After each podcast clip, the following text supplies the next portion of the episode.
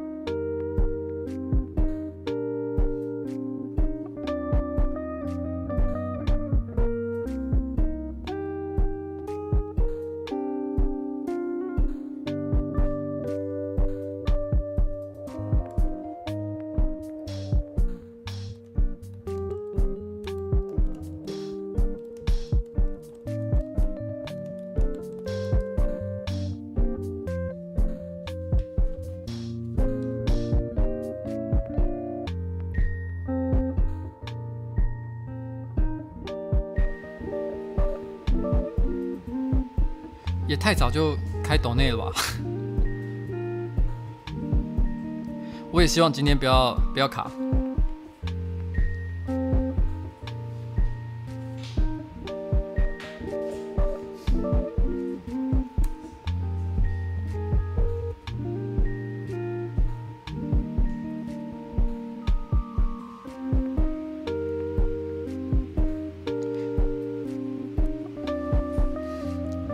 谢谢刚刚董内那位先生，哎，我看一下，呃，今天因为还没开始，所以还来得及。可是他的名字我不会念，戚红秋也是邱先生，跟我同一姓的样子，一样姓邱。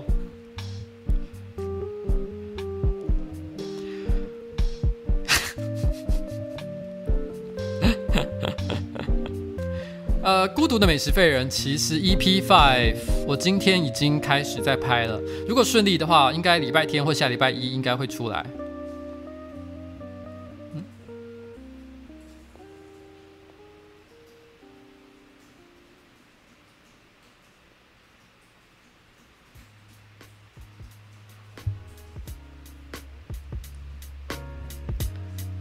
大家听得到声音吗？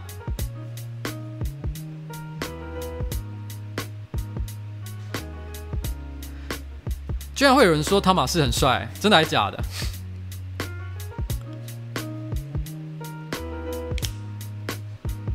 有声音吗？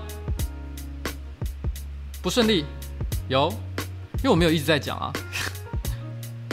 对，今天我们有一个特别来宾，就在后面。礼拜天的晚上呢，会有跟后面这个背板有关系的一个。一个芯片，所以请记得大家礼拜天晚上要注意哦。还有明天晚上也有片子，也就是这个礼拜我们会连续出四支不同的影片。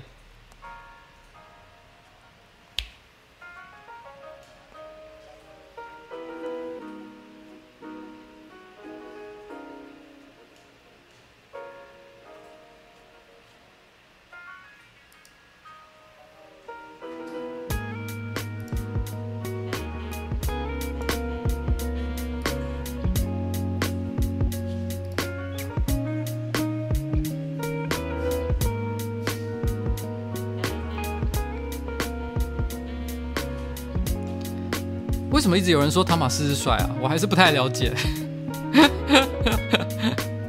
不过说真的，呃，在我们工作室成立大概还只有三到四个人左右的时候，我就开始发现汤玛士其实也有呃不常出现在荧幕上，但是还蛮多隐性的粉丝，而且绝大多数都是都是男生。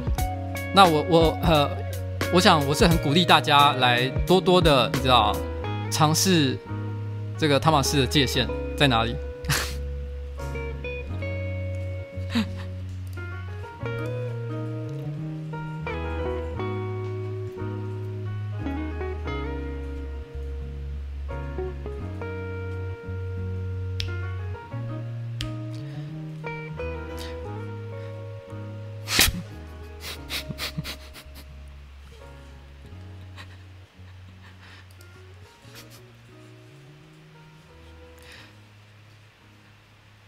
关于汤马士到底有没有男朋友这件事情哦，就跟小欧到底是不是领五百块一样，这是一个我永远不会告诉大家真相的事情。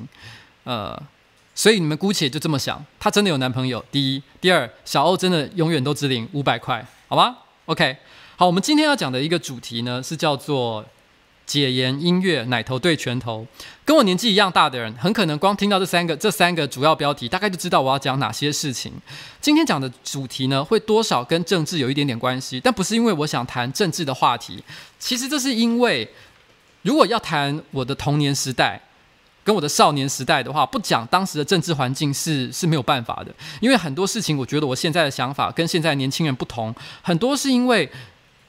因为其实就是当时哦，我从小成长的环境有呃，跟现在很多年轻人不一样的关系。我以前大概在高中到我三十岁之间，大概总共有十三年的时间，我都在台湾的舞台剧的这个环境里面，然后演出很多很多不同的作品，编导演都有。那我现在再回头去跟现在的剧场演员聊天的时候，我就发现现在的剧场演员跟我当年所想做的事情完全不一样。现在的年轻剧场演员呢，其实我没有说他们不好，其实他们也都是非常优秀、非常有梦想、非常有才华的一群人。可是他们想做的事情呢，都是可能想要呃演音乐剧。然后唱很好听的歌，他们想要表演的很美、很漂亮、很帅气。他们想要做的是像这样子的内容。可是当年我们每次当我们想要做一出舞台剧的时候，我们想的主题都是像是如何对抗父权社会，或者是如何的你知道打倒这个这个专制政府这样的主题。我们脑海中想的都有一个非常的政治性的主题，因为对我们来说，当时我们有一个对抗的对象。所以我觉得现在的年轻人不想这些问题，可是不是他们的问题。那个呃，谢谢谢谢董内，但是我不会去吃大便的哦，至少今天不会啦，谢谢大家。然后呃。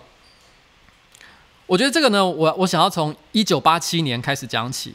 我觉得如果说在我这一生四十一年里面要挑一个我觉得最重要的年份的话，我会讲是一九八七年。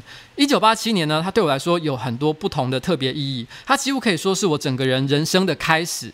那一九八七年是我十二岁，我小学六年级的时候，呃，小学五到六年级之间的一个阶段。那一九八七年呢，同的七月十五日，同时也是台湾解严。所以，呃，有些人如果有看报纸的话，可能会发现上个礼拜正好七月十五号，也是台湾解严三十周年。有一些媒体有特别做了一些报道。不过，坦白讲，我相信大部分年轻人应该没有太关心这个事情，因为对他们讲，三十年前解严这件事情已经太不重要，而且甚至到底什么叫做解严，很多人也不太了解。解严呢，简单来讲，就是说在解严以前，台湾并不是由一般正常法律所管呃所管制的一个社会，是由军法所管制的。所以在当时有很多很多的情况是这个呃，就是说，其实举例来讲，当时是不能够组国民党以外的政党，所以在那之前，并没有所谓的民进党或其他任何一个政党，它只有所谓的党外，也就是不是国民党的那一群人。然后呢，在七月十五日那一天，事实上在呃一九八五年，也就是一九八七年的前两年，蒋经国那个时候是总统，总统他那个时候有去问他的当时国民党的大佬陶百川一件事情，他说：“我们蒋家的人啊，好像形象很差，台湾人都很讨厌我们。我要做什么样的事情才会让大家永远的怀念我们？”当时陶百川就说：“你只要解严，大家就会永远记得你，而且都会说你的好话。”然后。呃，蒋经国那时候就说了一件事，他就说，迟早这个国家也都会是台湾人的。那到底台湾人在急什么呢？不过两年后，他也是听了陶百川的话，就进行了解严。然后在九月的时候，也就是在七月十五号，隔了两个月，然后呃，刘锡坤就是还我牛的那个刘锡坤和几个呃民进党早期的核心人物，就共同呢。假借圆山饭店，他们办牙医师呃一个会议，他们办牙医师年会还是什么之类，反正简单来讲，并不是办一个呃政治性的集会，是一个牙医的集会。然后呢，一群人聚在那个那个圆山饭店里面。然后当时很多与会的人并不知道他们真正想要做的是什么事情。然后尤锡坤这些核心成呃核心成员，突然之间就有人发发起说，我们今天就来成立民进党吧。当时就出现了一个像这样的一个一个。一个诉求，所有的人当场都吓到了，因为没有人想到今天就要来做这样的事情。可大家也觉得非常非常的兴奋。可是大家也很担心，因为毕竟才刚刚解严两个月。老实说，国民党也可能是说说玩玩、说说好笑的。他们很可能一阻挡马上就全部被逮捕。可是他们还是觉得这件事情，他们心中有一种终于时代到了，我们要来做这件事情。于是，一群人就跑去阻阻挡了。当时台湾的国安局呢，呃呃，其实有事先得到这个线报，所以他们知道这群人正在圆山饭店密谋一些呃。图谋不轨的事情，然后这个时候，呃，那个他们跑去跟那个蒋经国禀报，跟蒋经国说：“哎，有一群人现在聚在圆山饭店，看起来可能想要做一些什么事情，很可能就是阻挡。”这个时候，蒋经国说了一句话，他说：“世事在变，局势在变，潮流在变。”国安局听了这句话之后，就决定啊，那算了，既然这总统都这样说了，那我们就不去逮捕他们吧。民进党就这样成立了，时代就这样改变了。如果没有当时蒋经国这句话的话，其实民进党可能之后也许再过几年还是会成立，但是情况一定会和今天非常非常的不同。然后又隔了三个月，蒋经国就去世了，也就是他在去世前大概半年，他完成了这件事情，所以让他在历史上的评价变得完全不同。那个时候我小学六年级，他去世的时候是呃。一九八八年的一月，我当时印象很深刻的是，对我来说，那个年代年份有一个很重要、很重要的不同的地方，就是一九八七年以前。如果有看我上一次的这个直播的话，就知道，其实我在六小学六年级，呃，参加这个剧剧传呃一个。儿童剧团的演员甄选以前，其实我是一个非常害羞、不太会讲话的一个小孩子。但是因为我在一九八七年，我想要参加演员甄选，并且认识了一个叫洪奇德的人。我为了想要像他一样的帅，我想要跟他一样的，你知道，受到女孩子的欢迎，所以我突然之间改变了我的形象。我开始注重打扮，开始学习怎么说话。所以我慢慢的在从一九八七年过渡到一九八八年的时候，我慢慢的成为学校里面。比较受到同学和老师注意的一个小孩，所以一九八八年一月，蒋经国去世的那一天，他们要推派一个学生到讲演讲台上去演讲，讲关于蒋经国去世的一件，就是缅怀呃前总统的一个事情的时候，老师是跑来找我做这件事情，所以等于好像我是当时那个小学呃全校的领袖一样那样的感觉。然后我印象很深刻的事情是，那个时候我上台演讲。我一上台就说，因为那个是一个临时发生的事情，因为可能昨天晚上可能九点十点，我们才在电视上看到蒋经国去世的消息。隔天一大早，老师就跟我说：“你现在要准备上台去演讲。”那我当时一点都没有准准备，可是我可是有的时候就是机会就是这样来的，所以我就走上去。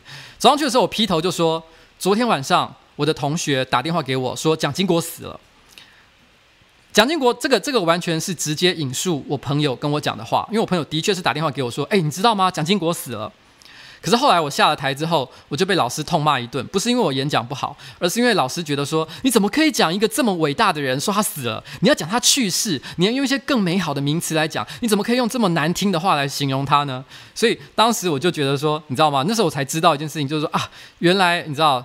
对总统这这种伟人讲话，其实方式也是不太相同的。可是毕竟小学六年级而已，见识不够多，所以虽然我有这样的机会，可是坦白讲，在老师的面前，他可能觉得我还是搞砸了。可是我觉得那个时候虽然还没有很明显的感觉到，可是可以，可是却心里却有一种隐隐约约的觉得这个时代开始变得有点不太一样。一九八七年对我来说，还有一个很重要的事情，就是在一九八七年以前。我完全不会听流行歌曲。呃，我其实，在一九八七年之后，我第一次开始会打开广播电台，开始听流行歌。我还记得当时全台湾最红的歌曲是。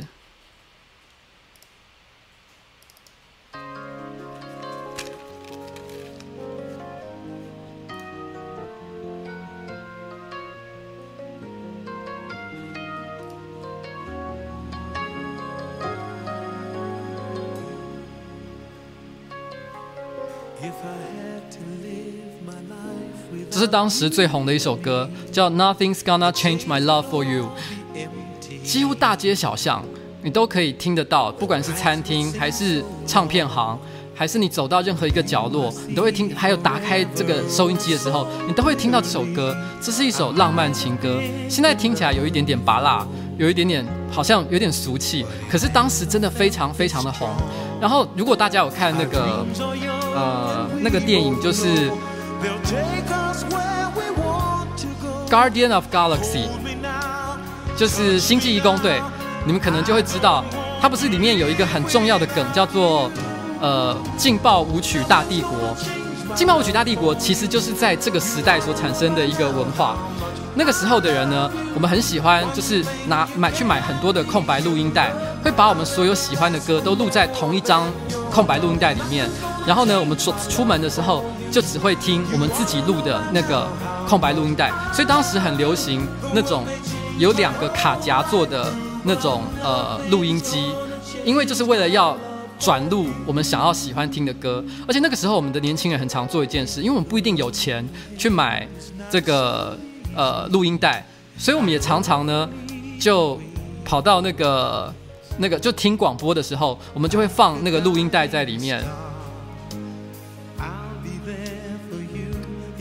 呃，放录音带在里面，然后然后呃，我们会听那个，我们会听到我们喜欢的歌的时候，就立刻按录音键。所以那个时候，因为反正那个时候其实音质虽然很差，可是对那时候年轻人来讲，并没有什么太大的关系。啊，刚刚有一位 S C 七六三同学说希望我祝他生日快乐，那我先祝你生日快乐。OK，然后没有啦，呃，呃，所以那时候。大家都很喜欢去录自己的这种我们叫 mixtape 的一种东西，所以就是劲爆舞曲大帝国这个这个这个梗的由来。那个时候的年轻人都会做这样的一个事情，然后因为那个时候的气氛，你感觉到整个整个社会突然变得非常非常的奔放，所以那时候还有一首歌，我个人也觉得非常非常的切题。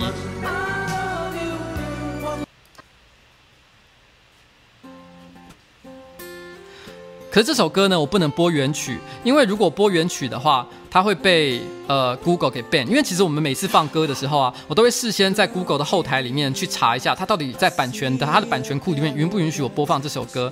这首歌叫 Nothing's Gonna Stop Us。这首歌其实也是当年我非常非常喜欢的一首歌。它其实是在说，呃呃，它是一首电影的主题曲，然后它是一群呃，它是一个年轻人。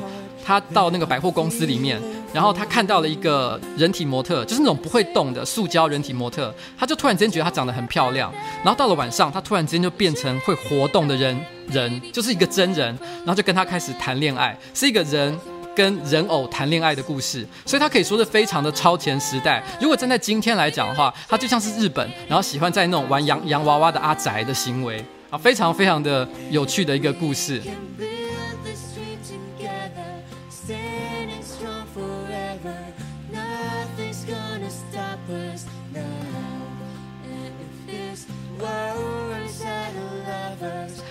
对，没错，小学六年级的时候呢，我也第一次看了三级片，所以对我来说，小学六年级很多东西都是我第一次开始。然后小学六年级也是我交第一个女朋友的时候。小学六年级，我记得那时候我跟另外两个男同学非常的要好。然后，因为那个时候其实坦白讲，年纪还小，你你说自己是不是真的了解什么叫做谈恋爱？其实我觉得也。不是，不是非常非常理解。然后当时呢，我们就三个男生下下课了之后，我们就一起聚到公园里面聊天。其中呢，一个男生就开始聊说：“哎，你觉得哪个女生比较可爱？”然后我就说：“哎，我觉得班上的某某女生很可爱。”然后另外两个人就开始。大力的鼓吹说：“那你就写情书给他啊！”其实现在回想起来，我觉得非常的奇怪，因为那两个人明明也有在讲说他们自己喜欢的女生，可他们自己不去做告白这件事情，可他们却怂恿我做这件事。但是我我不知道为什么，从小到大，我就是一个在某些事情上羞耻感特别缺乏的一个人，所以我就觉得说，只不过是写封信，应该也没什么了不起的吧。所以我就写了一封告白信给那个女孩子，然后。那个女孩子收到之后，她想了一下，就回了另外一个纸条跟我说：“好。”她想要她愿意跟我交往。我当时非常的震惊，因为我从来没有想过这件事情会成功。成功之后到底要做什么？我根本一点概念都没有。我难道要跟电影一样的冲过去跟她接吻吗？我才小学六年级，做这件事情会不会被抓到警察警察局？我根本不知道，这感觉真的是太劲爆了。然后一直到毕业结束，我都还是只有跟他牵过一次手而已。我们还有拍下了一张我们两个人一起就是呃搂着肩膀的照片，就是在毕业旅行的那一天。我们从来什么事情都没有做。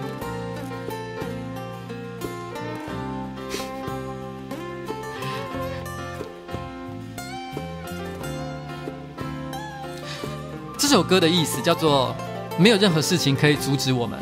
我觉得当时我的心情。社会的气氛就是像现在这个样子，就像这首歌所表达的意思，没有任何事情可以阻止我们，做什么都可以。然后那个时候呢，全台湾最流行的国语流行歌曲是这一首，我不知道有没有人听过这首歌啊，叫做《心情》，是一个叫郑怡的女孩子所演唱的一首歌。如果不考虑英文歌的话，当时最红的就是这一首。我还记得当时跟我一起谈恋爱的那个小女生，她会跟她另外三个好朋友，总共有点像四姐妹一样的人，她们就四个人坐在学校的这个这个楼梯间，然后一起唱这首歌，是一个非常你知道，现在回想起来非常粉红色、非常可爱的一个画面。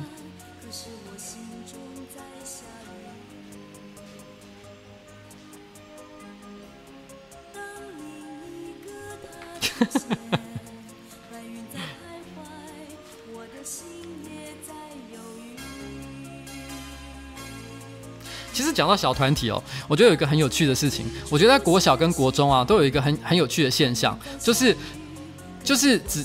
呃，所谓的小团体常常跟身高有关系，因为大家都是按身高去排座位嘛，所以你会看到常常矮的都是坐在一起，然后高的人呢都坐在都都会坐在一起，然后高的人比较容易变成朋友，矮的人也会比较容易做成朋友，所以其实你会看到那个小圈圈跟身高就有很巨大的一个一个关系这样子。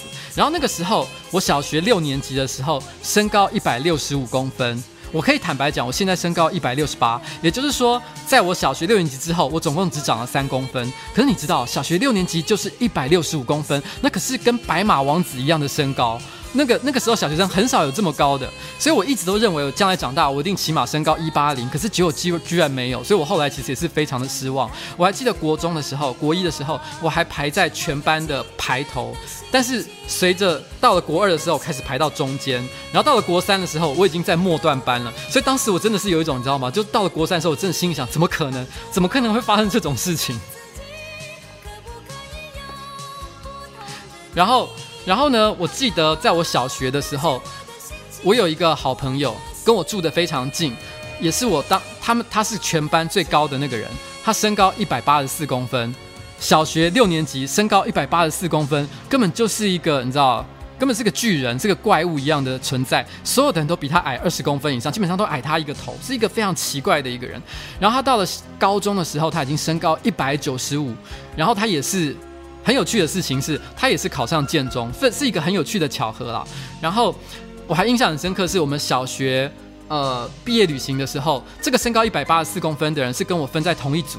过夜的时候呢，我们睡在同一个房间。然后我们那时候很无聊嘛，我们就会拿那个手电筒在那边玩。然后他做了一件很好笑的事情，就是因为他可能身高比较高，所以比较早熟。然后他就拿那个手电筒，他就把他的脚举起来，就像这样举起来。然后呢，拿手电筒去照他的这个脚，然后大腿，然后到，然后那个你就会看到那个墙壁上出现在他的下胯下出现一个很很长的倒影，还有说你看我的老二好大哦，我老二真的好大，然后一直讲这些事情。可是因为国小六年级，我们对于老二很大这件事情有没有什么好处，其实我们没有什么概念，因为我们根本连性爱是怎么一回事都还不是很了解，所以。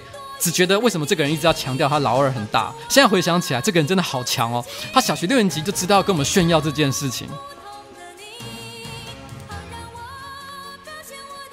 然后到了高高中的时候，因为他也考上建中嘛，他身高一百九十五公分，其他运动神经不好，非常的迟钝。可是他一进学校，他马上就被篮球队的教练相中，就叫他直接来篮球队，因为他因为对篮球队的教练来讲，你就算不会跳也没关系，你只要站在篮下，把手张开来，看起来就很可怕。因为他不只是高而已，他身高一百九十五公分，体重是多少我忘记了，一百多公斤。但总之，他不只是高，而且非常的胖，超超奇妙的。然后，然后最有趣的是，我现在我不知道学生还会不会做这件事情，但是当时的高中生呢？其实，如果要那个那个每每一年都会轮流去那个呃，要去参加那个国庆的，算是阅兵游行吧。就是可能呃，每一年都要轮一些班级的学生去做这个国庆游行，然后头上还要戴有颜色的伞帽。以前都有这个习惯了，现在可能没有了。然后那个时候，我记得他也正好被轮到有一年要去参加这个阅兵典礼，可是他一。站进站进去，因为他身高一百九十五公分，他就直接是一个头突出在整个所有人群当中，所以他就直接就是老师就说算了，你不用去，你就你就回家睡觉好了。所以他是唯一一个因为身高的关系不用去国庆阅兵的学生。这是一个，他是一个，现在回想起来我都还觉得他是一个很很奇葩的人物这样子。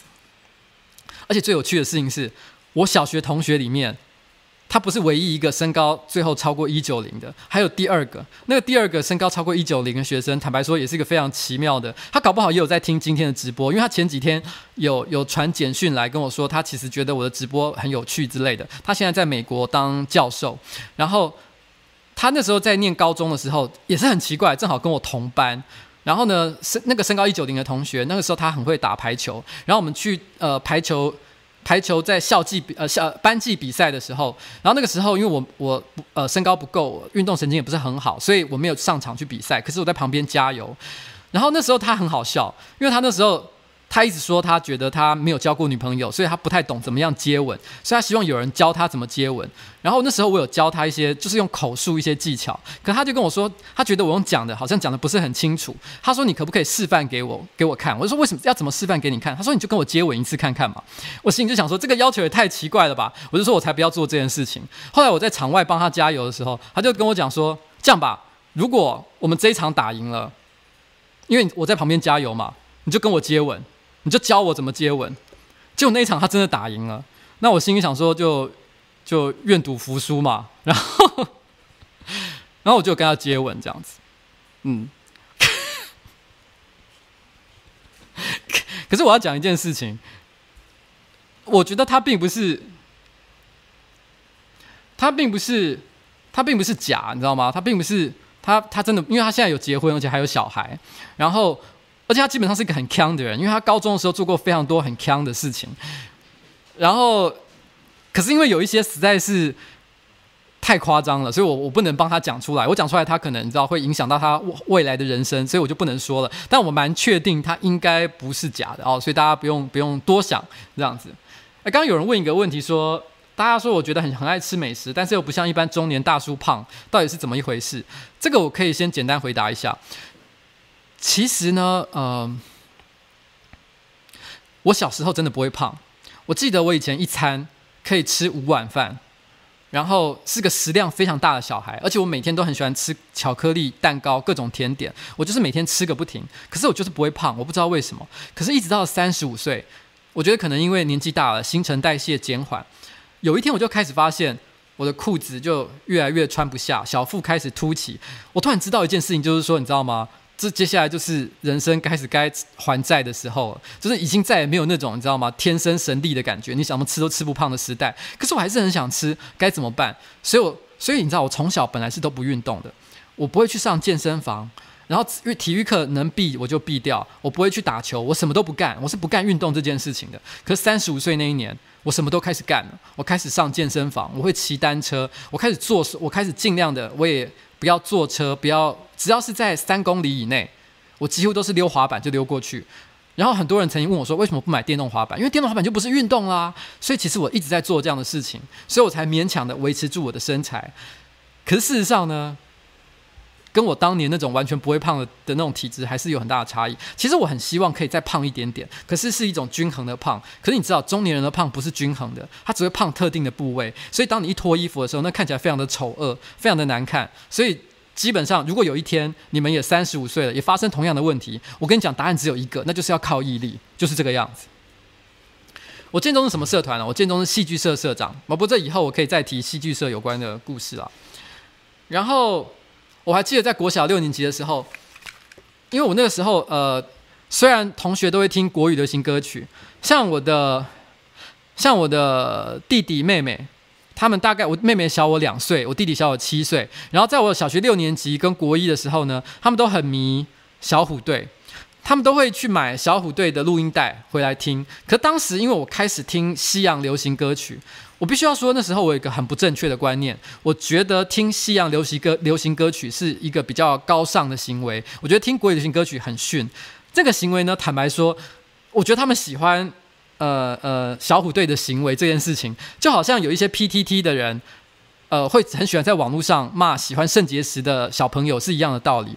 坦白说，我觉得喜不喜欢圣结石的影片是一回事，可是别人喜不喜欢圣结石，那又是另外一回事。其实我觉得很多小朋友本来就会喜欢崇拜偶像，那这个行为。每个人小时候都经历过，有的人喜欢五五六六，有的人喜欢小虎队，有的人喜欢什么样的人，那都是一样的一件事情啊。可是你想想看，小时候你会觉得有些年轻的小孩子喜欢五五六六，会被老一辈的人嘲笑说五五六六很烂。但现在 PTT 五五六六是天团呢，所以你知道价值观是会改变的。老实讲，喜欢圣结石到底代表什么样意义？这个是小孩子可能再过五年。他们也不一定会喜欢肾结石，而且再过五年，喜欢肾结石代表意义可能也完全不一样，就像今天五五六六一样。而且小时候我们可能会觉得罗志祥喜欢罗志祥很逊，因为罗志祥以前也是小学生的偶像。可是现在我们看到他这么努力，虽然他有一些呃因为政治倾向的问题被大家批评，可单纯作为一个偶像来讲，我认为他的实力仍然是值得钦佩的，因为他真的非常的用功。所以我会觉得啦。你可以不喜欢肾结石，但是不需要去批评肾结石的小粉丝，因为我觉得他们的行为是没有错的。好，这是顺带一提我的观点了。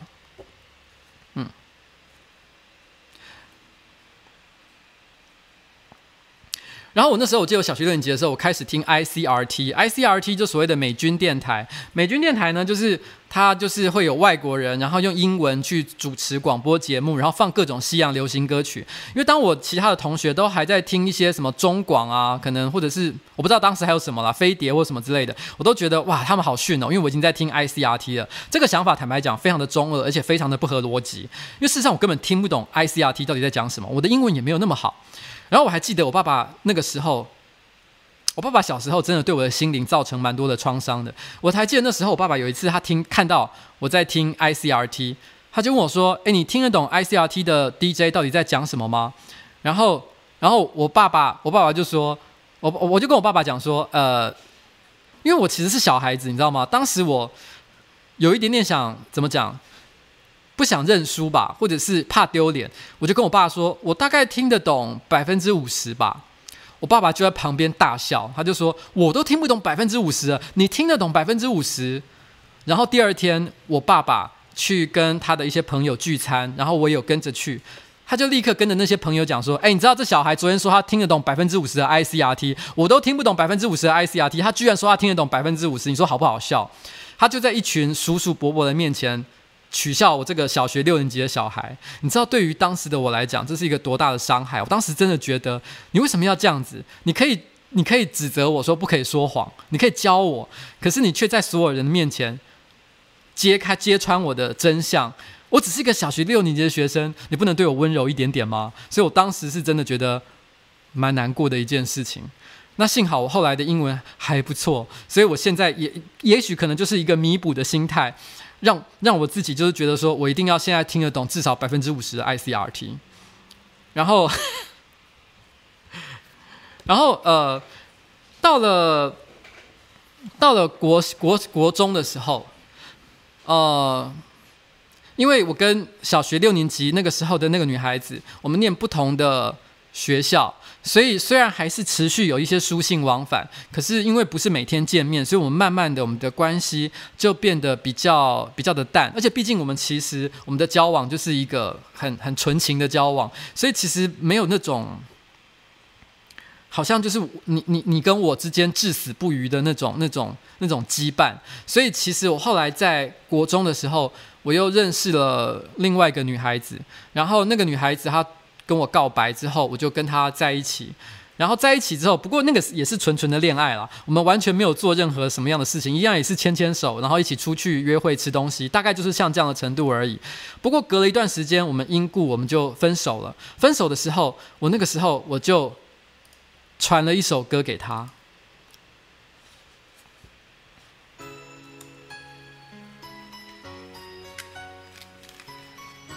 我录了一首歌，在我们刚刚讲的那种劲爆舞曲《大帝国》的那种 mixtape 上面，我录了一首歌。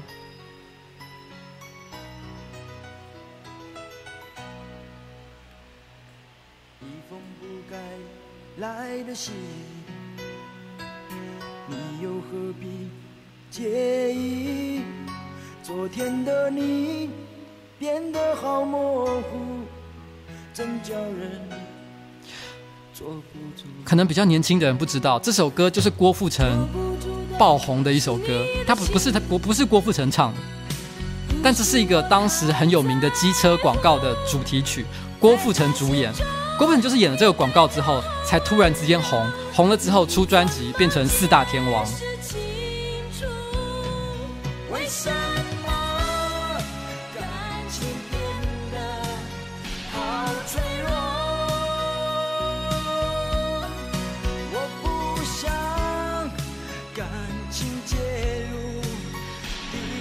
送自己录的录音带跟流行歌曲给女孩子。说真的是一个蛮中二的行为，可是我小时候就是做了很多像这样的事情。没错，就是你是我的巧克力。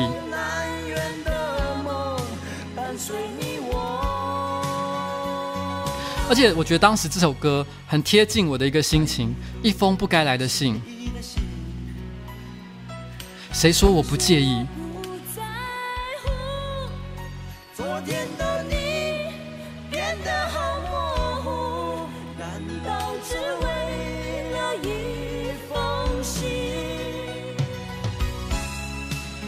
那个时代真的跟现在不太一样，因为那个时候并没有智慧型手机，也没有电子邮件，所以我们都是用实体的信件去沟通。而且那时候男女分班，所以我们要想办法把信件传到另外一个人的身上，其实是非常的困难的。我们也不能直接寄到家里，因为那个时候的家长是会拆开小孩子的信去看的，所以我们一定要透过一层又一层的关系，把信转到那个人的班上。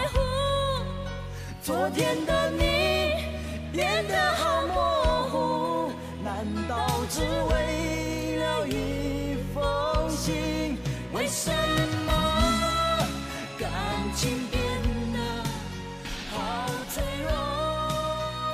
而且说真的，那时候我觉得跟现在有一个最大的不同，就是如果你是出生在有手机的时代的小孩的话，你可能不能理解一件事情，就是如果今天你跟别人约要见面，你突然之间发生了一些事情，你要迟到，或者是没有办法去，你传一个简讯，打一通电话就解决了，你就可以解决所有的事情。可是，在那个年代，如果你要迟到，你不能出现。不管是因为什么原因，你没有办法让对对方知道，所以对方只能选择要等，或者是不等。所以在当年的年轻男生或是女生，多少只要谈谈过恋爱，一定有经历过在同一个地方等着一个人，等三个小时、四个小时，甚至从白天等到晚上。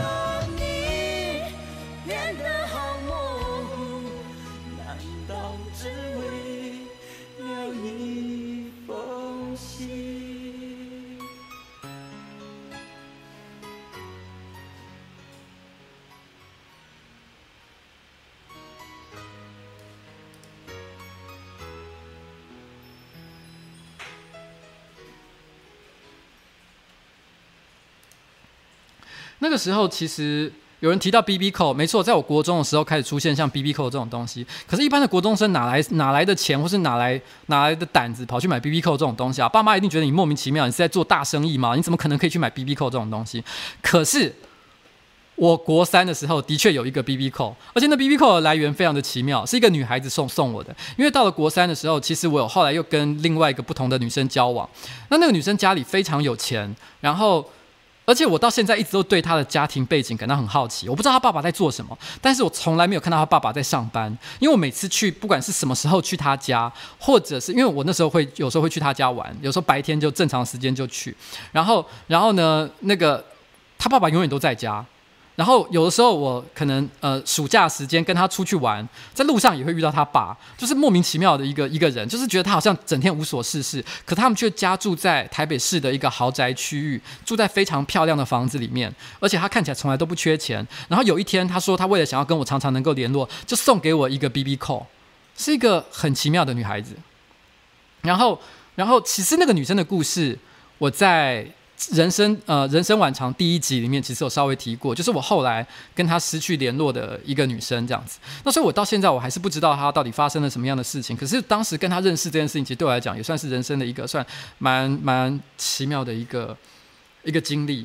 然后然后后来我跟呃国中的这个女孩子呃分手了之后，然后接下来就来到了高中的时代。高中的时代呢，其实也蛮有趣的。就是那时候我开始，呃，你知道高，我就去加入了，不是尼姑，不是尼姑，对不起，不是尼姑同学，是另外一个。大家回去可以听，呃，那个人生晚长第一集哦，我有提到，哎，是第一集还是第二集？我有点忘记了，应该不是第一集就是第二集啦。好，应该是这个。然后就是就是有提到一个，就是一个女孩子，然后她也带我去看她妈妈的的的呃牌位、灵位、灵骨塔之类的一个一个一个女孩子。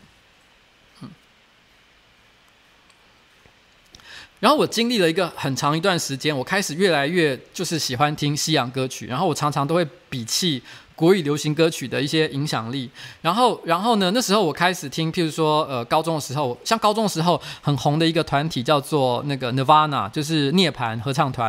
然后当时他就是在我差不多高三的时候，就是开枪自杀，所以他是一个非常传奇性的人物。然后，但是在那个时期。我开始慢慢的又找回了对台语呃国语流行歌曲的一些兴趣，原因是因为那时候我记得我去参加建中的一个社团叫建青社，建中青年社，然后里面有一些学长开始介绍一些他觉得很有质感的国语流行歌曲，就好像说，其实你可能本来以为国语流行歌曲都是一些像是小虎队这样的东西，可是没想到其实也有一些很优质的、很优质的艺人。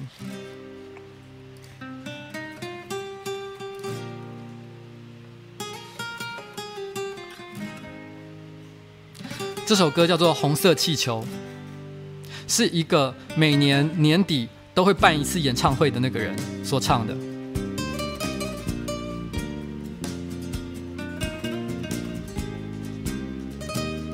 其实小虎队啊，我觉得他有一个非常重要的历史价值。我小时候不太喜欢他，是因为因为我小时候也会听日文歌。其实我觉得他完全是山寨少年队。所以我对他们就特别的不齿这样子，然后他们演的那个电影《游侠儿》真的是又超级蠢的这样子。可是因为我三十五岁开始玩滑板之后啊，我那个时候的同事都会说我是，都会叫我台北游侠儿这样子。因为我以前也是念建中，跟跟呃乖乖虎一样。那乖乖虎在《游侠》这部电影里面就是一个溜滑板的人。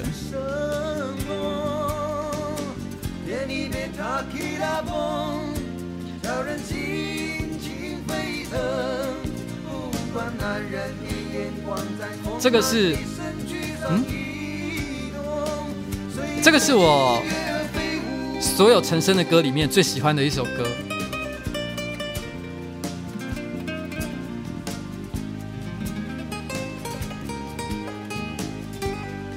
歌词、旋律，我觉得都是上乘之作。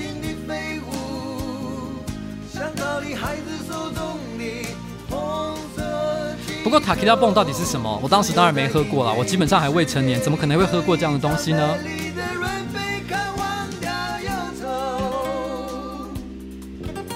我几乎什么样的音乐都会听，所以有人问我喜不喜欢电子音乐，我当然喜欢啊。呃，电子音乐有很多流派啦，所以我不知道你们在说哪一种类型。举例来讲，我非常的喜欢 dive punk Punk 的新专辑非常的受欢迎，所以已经欢迎受欢迎到就是国际巨星的程度。可是，在他还在法国，只是最早的那张专辑还在在带狗头的时候，我就已经喜欢他们了。宅歌是指地下偶像的那种歌吗？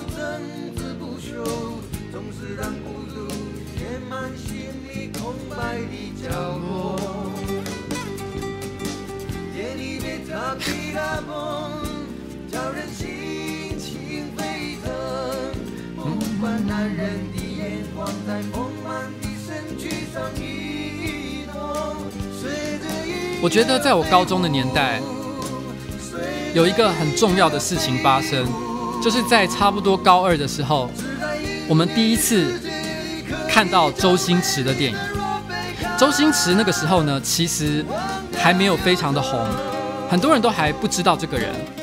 那是我们第一次看他的电影，我记得是《唐伯虎点秋香》。我们不是在电影院看，是有人带了一个录影带，然后他说现在有一个香港明星非常的了不起。东西真的很香，很好笑。然后呢，于是他就在一个人的家里客厅放这个录影带，然后我们大家一起看周星驰。当时我们十几个人围坐着在看那个电视，我们都吓呆了。这世界上居然有这么杰出的一个搞笑艺人，他的梗都是我们前所未见的东西。现在也许看起来不是那么前所未见，可是对我们当时来讲十分的震撼。然后我还记得在那。那个其实，而且周星驰他造成的现象，在在台湾、中国、香港，我觉得都有非常不同的影响。以在台湾来讲，他评价跟卖座最高的一支影片，应该是呃，应该是那一部叫做呃呃，就是有梅艳芳的那一部，我突然忘了他的名字，呃。那个应该是他，我觉得他的名声的巅巅巅峰。虽然食神少林足球大家都觉得真的很厉害，也是越来越厉害的感觉。可是我觉得真正把他推到经典地位的是啊哦，威龙闯天关，我觉得是当时我觉得最经典的一个作品。可是，在大陆最红的是东西游记，并不是威龙闯天关。但是我个人，我个人如果让我挑，让我挑一个专辑了的话，我其实会选择。另外一个，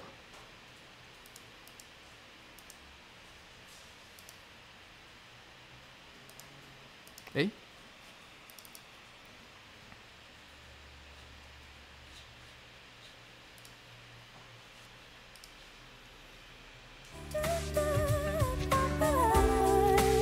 刚刚有人提到，就是《喜剧之王》。我觉得《喜剧之王》的主题曲是所有周星驰电影里面我最有感觉的一个。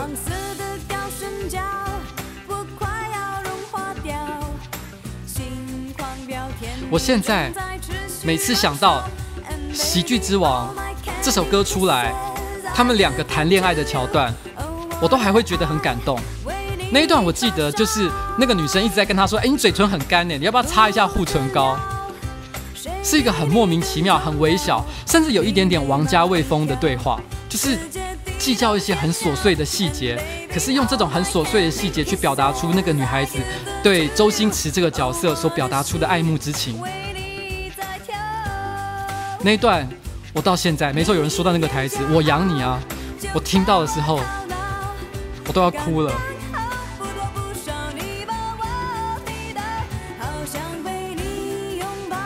这声音是莫文蔚，没错。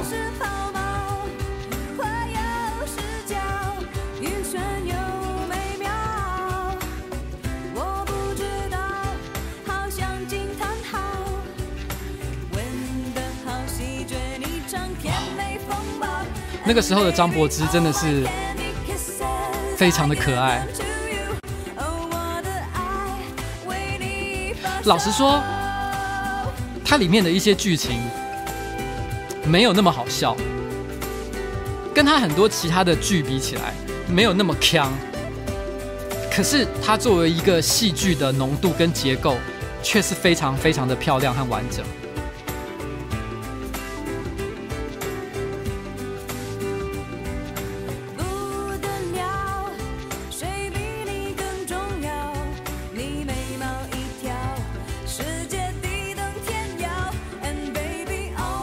且我觉得周星驰有一个很厉害的地方，他那个时候他有一个创作上的一个很奇妙的一个逻辑，他每次找一个女孩子来演他的戏，他一定要糟蹋他们，他们一定要他们扮丑，演很糟的角色，或者是化很难看的妆，让他们最难看的一面表现出来。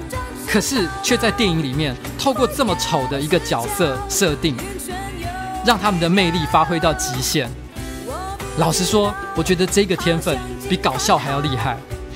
我觉得那些女女星因为演了周星驰的电影的关系，所以最后你对他们的印象最强的印象都留在他们演的那些角色里面。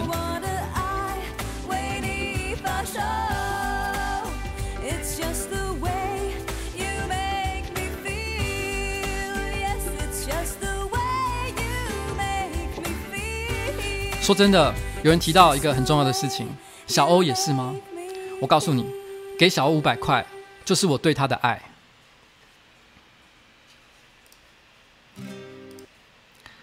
好，然后我还记得在高中的时候呢，还有一个很有趣的事情，就是我标题提到的“奶头对拳头”。我刚刚有提到，其实，在那个。政治氛围底下，你知道吗？其实说真的，很多人都会觉得社会是越来越开放。没错，我们现在同志婚姻也都快要通过了。可是，我都一直觉得，其实有很多价值观在我们那个非常你知道激烈的年代，其实反而搞不好比现在看起来还要厉害。我觉得那时候最有趣的一件事情，就是当时有一个女孩子叫徐晓丹，跟我年纪一样大的人一定都记得她。然后呢，徐晓丹她当时。他做了一个呃艺术性的作品，叫做《回旋梦里的女人》。在那里面，他全裸演出。在当时呢，社会气氛里面，全裸演演出其实是一个非常禁忌的事情，因为在那之前没什么人在台面下做这件事情，而且那还不是演 A 片，他是在做一个艺术性的表演，所以当时吓到了不少卫道人士。然后，然后呢，即便是在现在，有一个女生做全裸演出，还是非常非常的惊人的一件事情。然后他做了这个这个这个表演之后。他并没有停在这里，最屌的事情就是他跑去选高雄的市议员。当时，当时我记得他的竞选对手叫吴德美。那个时候是一九九二年，我还记得那一年的时候，因为我那时候是高中生，我就跟一群大学生，因为那时候我的很多朋友都是大学生，我们就聚在一个朋友家里，十也是十几个人，我们就买了一堆呃小吃。然后我们就在那边紧盯着电视荧幕看那个开票。当然，对我们来说，当时的立委跟跟市议员选举，其实其实也是也是很重呃也是很重要的一件事情。因为那个时候呃，毕竟难得开放了党禁，所以我们都希望其实政党比例可以开始出现一些变化，不要再是一党独大的感觉。可是我们更重视的一个焦点是许纯、呃，不是许晓丹跟这个吴德美之间的一个一个战争。然后当时。当时我们那时候，我们觉得很很，因为那那时候他们为什么那个竞争叫做奶头对拳头，就是因为那个时候他们就把这个这个这两个女女人的竞争呢，就叫做一个人是用奶头，一个人是用拳头这样子。吴德美对对这个徐晓丹。做出了非常非常多污蔑的言辞，譬如说，他说他之他在那个演出《回旋梦里的女人》里面，他所露出来的奶头又黑又粗，用这种方式去骂他。然后那个时候呢，徐晓丹听了这句话就超级不爽，他马上就把他的衣服脱掉给大家看，说：“请你们看，大家看清楚了，我的奶头又粉又嫩，才不是又黑又粗。”然后我还记得那时候有一个很好笑的事情，就是朱高正，朱高正现在已经呃消失在政坛之外，可当时呢，他可以说是国会干架祖师爷。今天所有在国会干架的人，其实都要叫他一声，你知道吗？前辈哦，他是当时非常有名的一个人物。他就跟那个那个徐呃徐小丹说：“你知道露奶头这件事情，我并不觉得无耻。”可是不值得，你不应该为了选举去做这样的事情。然后，因为你知道吗？就是一时之间，你知道莫名其妙的，整个选举都充满了各种不是奶头就是拳头的对话。你觉得那一场选举真是荒谬到了极点？那是台湾民主历史上多重要的一次选举啊！我们希望可以改变整个整个社会的气氛，可是没想到全部的焦点都被奶头给模糊掉。可是我们也很希望，你知道吗？因为对我们来说，徐晓丹，嗯，他的政治理念。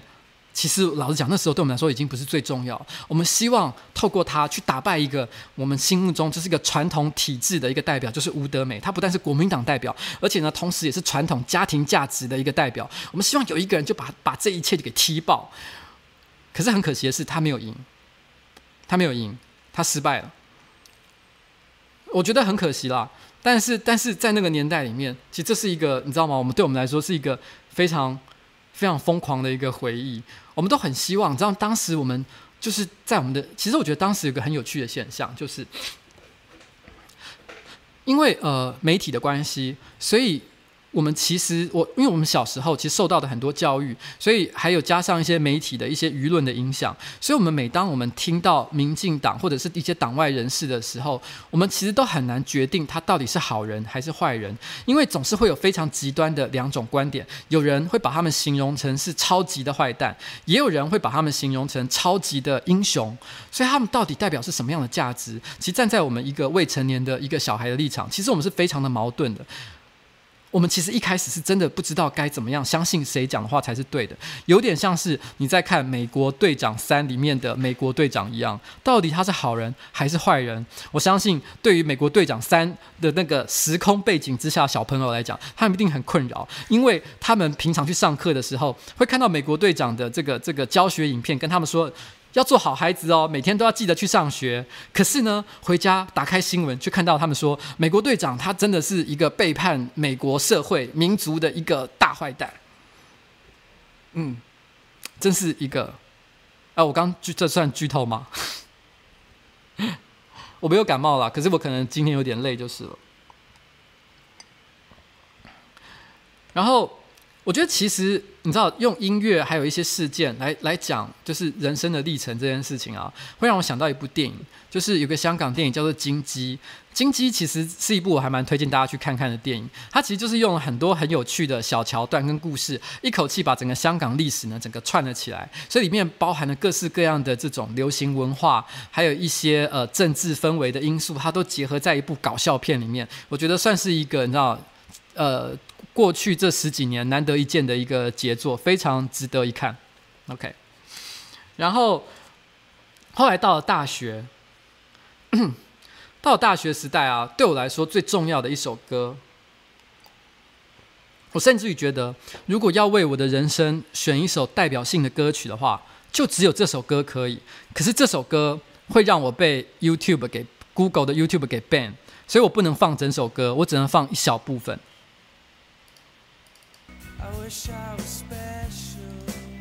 他是 Radiohead 的 Creep。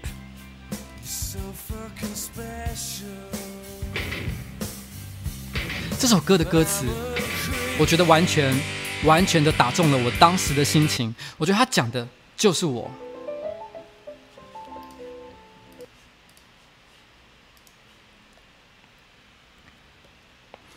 你知道，在当时啊，Creep 其实在呃是。一个在文艺青年圈当中超级超级超级红的一首歌，当时全台湾的文艺青年最爱去的夜店叫做 Spin，在师大的附近，在一个地小小的地下室里面，场地不大，然后呢，提供的饮料也很烂，环境设备什么都很烂，然后呢又很脏乱，你走下去的时候还会看到可能巴基斯坦人就在就在那个。洗手间里面打炮，是一个莫名其妙的地方，甚至有一点点王家卫电影的味道的一个地方。然后在那一个 Spin 这个店里面，每当他开始放 Creep 这首歌之后，Spin 他首创了一个我觉得算是很可能是台湾首创的一件事情。就大部分的夜店早期都一定要放舞曲，因为你要跳舞嘛。可是他不放舞曲，他放摇滚，他放摇滚来跳舞。这实在是太屌了，所以当时你知道吗？文艺青年、青年、青年趋之若鹜，大家都是挤破头要进 Spin 去跳舞。然后我掉钱，呃，以之前直播有一次讲到我掉钱的事情，就是在 Spin 里面掉的。然后那个时候，每次只要进 Spin 里面，一放到 Creep 这首歌，全部的人就会发疯，不开玩笑，真的是发疯。所有的人会开始互相推挤、打架、撞在一起。然后呢，而且大家是故意的，你知道吗？好像一听到这首歌，就好像一个暗号一样，好像现在就是该闹事的时候，所有的人就会开始跳起来，然后呢去撞隔壁的人，推挤，然后呢非常一片混混乱，混乱到最后，老板 Spin 的老板把日光灯打开，然后呢把音乐停下来，请大家冷静。你知道，这是因为 Creep 他其实我觉得他他说尽了当时的一些青少年的的。一种心情。他的歌词大意就是说：我希望我是一个特别的人，但是我只是一个怪胎。他在讲的是那种我跟这个社会，或者是跟这个环境，跟自己的朋友格格不入，完全不相容的那种心情。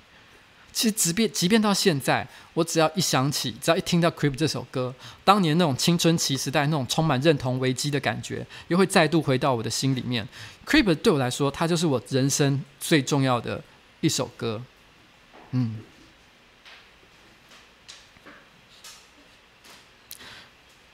然后我还记得，就是在去呃 Spin 呃玩的那个年代，因为那个时候我们我们开始就是对很多政治性的议题会开始产生强烈的就是兴趣嘛。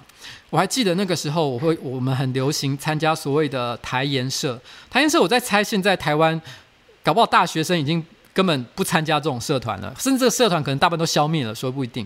叫台台湾台研社就是台湾研究社的意思，意思就是说我们要研究台湾的文化、政治和历史种种的东西。因为当时的气氛就是因为可能这么多年的党国教育，所以很多人不了解台湾，所以我们觉得我们必须要透过参加台研社的方式去读一些我们过去从来不会读的书，然后呢去了解一些从来不曾了解过的人跟理论，然后呢去让我们要重新认识这个地方，然后。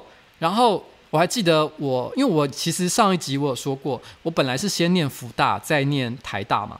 我在念福大的时候，我有去参加福大的台研社，然后当时福大台研社的隔壁是女研社，就是女性研究社，所以你知道台研社加女研社，大家就听得起来，这是非常非常政治的一个组合。而且当时很好笑的事情是。很多时候他们的活动是这样：台研社读书会一结束，所有的人集体跑到隔壁去参加女研社的读书会。基本上这两边的社员根本就是互通的，你知道吗？他都是同样的一批人。而且很奇妙的是啊，就是我在大学的时候，其实我从小就有一个，就有一个，就有一个倾向，就是说，我还记得在小学大概三四年级的时候吧，呃，我爸爸。让我去参加一个为期可能两三个礼拜的夏令营，就是要跑到一个地方去。我记我记得是味全味全埔心农场，然后在那边露营两三个礼拜。然后男女生当然要分帐篷嘛。然后我还记得小学三四年级的时候，男女生当然关系都非常的不好。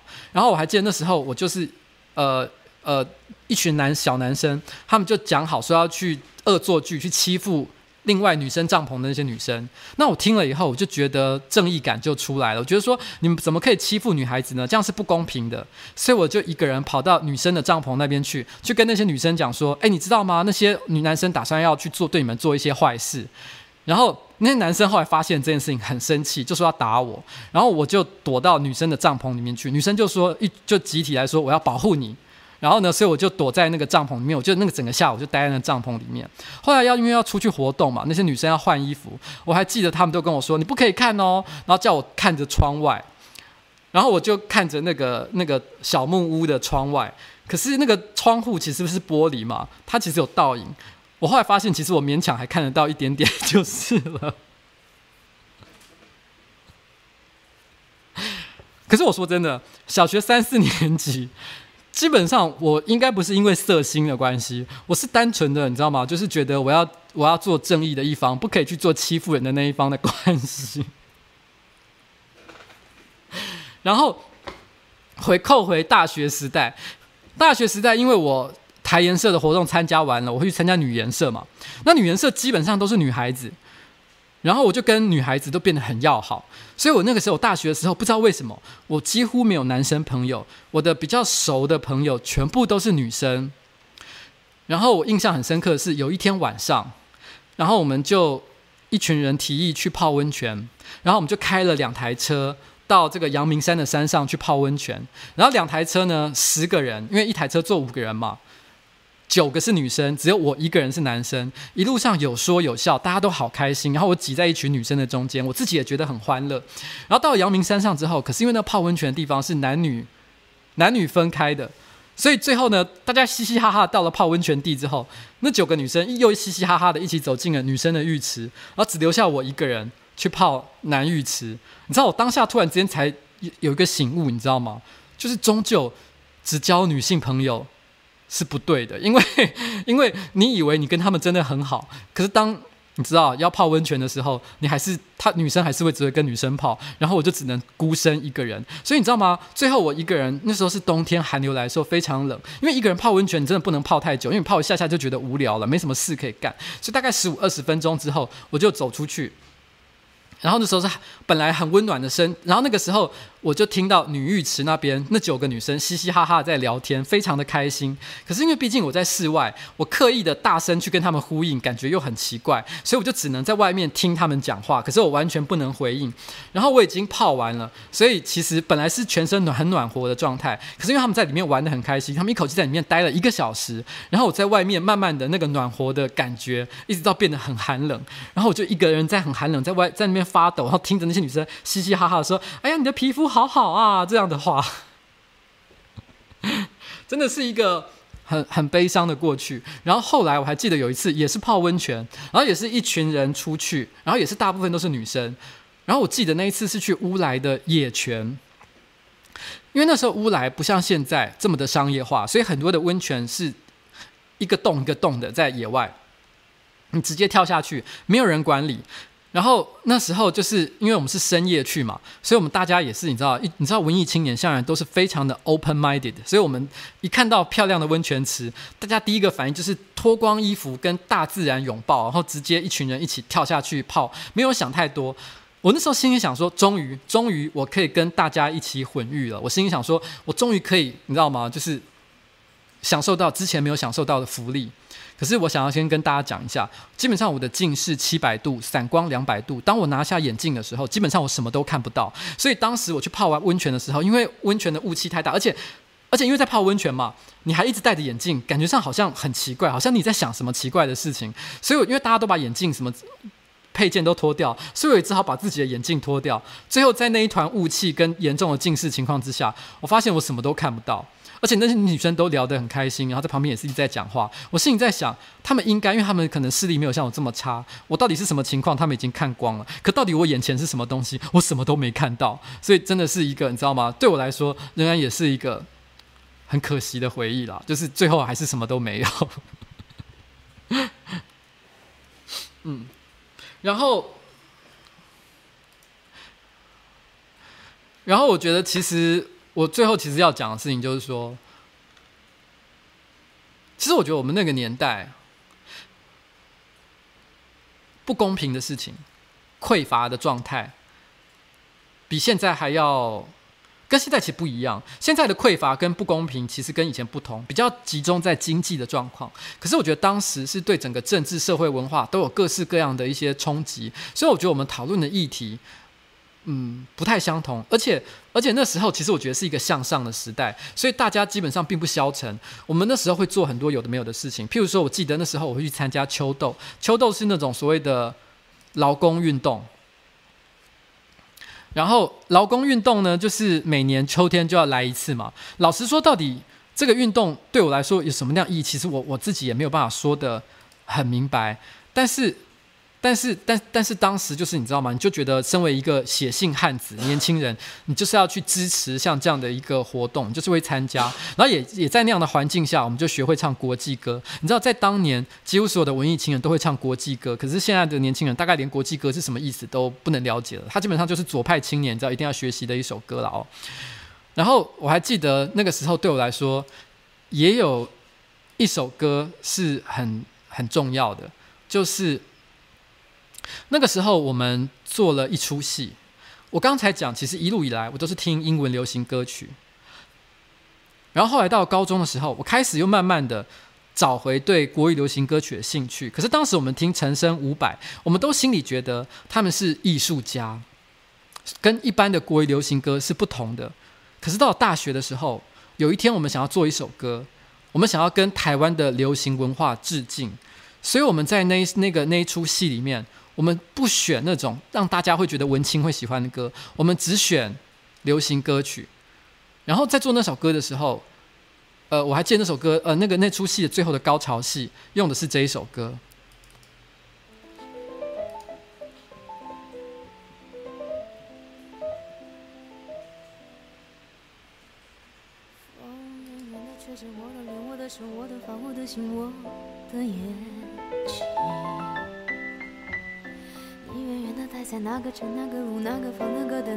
它是范晓萱的《我要我们在一起》。我静静地放着你给我的 CD 音乐，当作背景，怎么唱都不再煽情。我记得你习惯闭着眼抱着我，好像我是你的脸小星星。那首，因为那那张专辑，呃，那个那一出戏，我们基本上呢，不是屁眼来的人，是另外一出戏。我们所有的人都扮演某一个流行文化的里面的重要角色。譬如说，呃，我扮演的是原子小金刚。我们其实严格讲起来，如果我今天演一出戏叫《原子小金刚》，然后从头到尾都是跟漫画一样的剧情的话，那就叫山寨和抄袭。不过当时我们的情况是，我们几乎把所有知名的漫画或者是电影人物都融合到那个那一出戏里面，所以它比较像是一种艺术创作。呃，他他其实想表达一个概念，并不是说要抄袭他们的剧情。然后这一段是《原子小金刚》谈恋爱的场景所用的一首歌。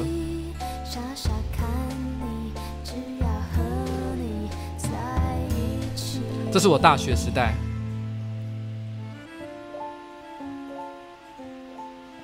或者是大学刚毕业的时候。其实我不是很确定那个时候的到底是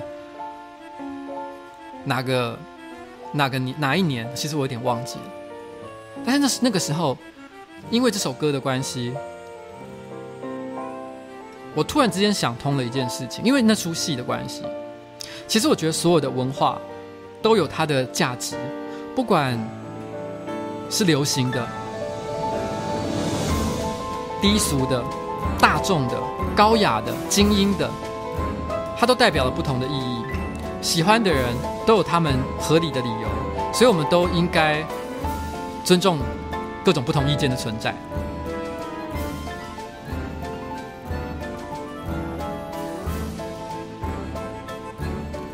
所以我后来。也很喜欢去 KTV 唱流行歌。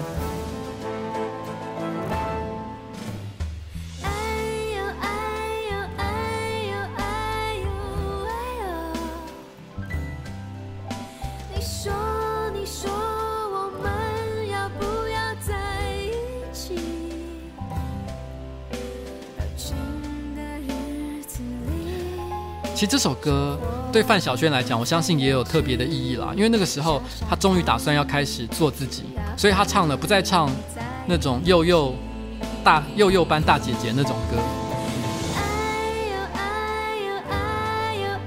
其实我也会听卡通流行歌，我不一定会唱啦。像你刚刚有提真盖特的 OP，我应该是不记得怎么唱了，可是我听到旋律，我应该还是可以跟着一起哼。周杰伦的歌我当然也是有听啊。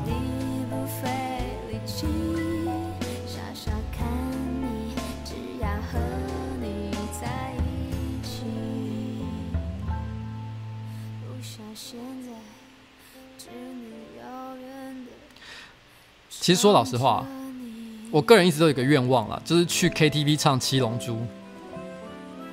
台湾其实好像台北好像有一间 KTV 可以点得到《七龙珠》。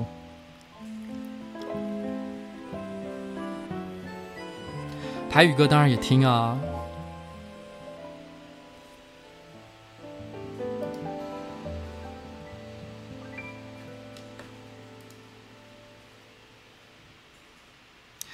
有人看到我们在西门町拍片哦，我们西门町拍片的都内容应该如果没顺利的话，如果我们家的剪接一切顺利，应该是明天就会上片。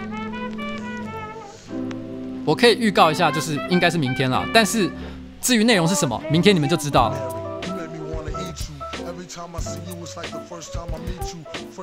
好，这是今天最后结束的一首音乐。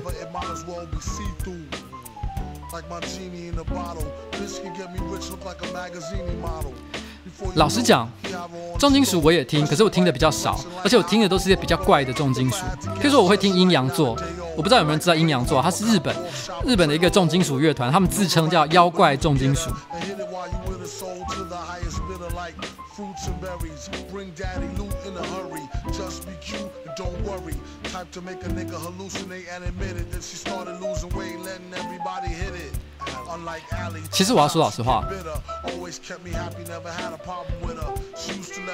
我个人啊，我也搞不清楚，因为我没有真正去玩过 SM 是怎么样，到底 SM 会不会好玩，我是不晓得。可是说老实话，我觉得要玩 SM 对我来说有一个困难点，是我内心虽然觉得自己好像还蛮 M 的，因为我曾经做过一个心理测验，然后呢，那心理测验是。呃，那心理测验很有趣，他就最后算出来之后，他会算出你是一还是十分。如果是一分的话，就是极度的 M；十分就是极度的 S。我一做完测验，我就发现我是一分，极度的 M。但是我老婆也有做，她是十分，极度的 S。可是我说真的，如果真的要我去玩 SM 的话，我觉得那个主人这一方应该要能够让我非常非常的佩服，我是打从内心底尊敬他，我才有可能接受他的支配。可是，我觉得在这个世界上，能够让我打从内心底尊敬的人非常的少，所以我心里在想，我真的要玩，到底要跟谁玩啊？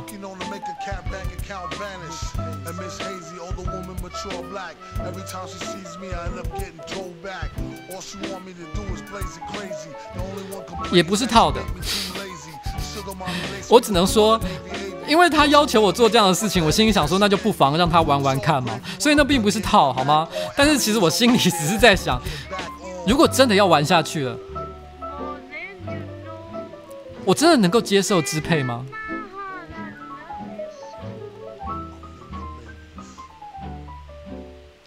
什么 freestyle？我不会啦。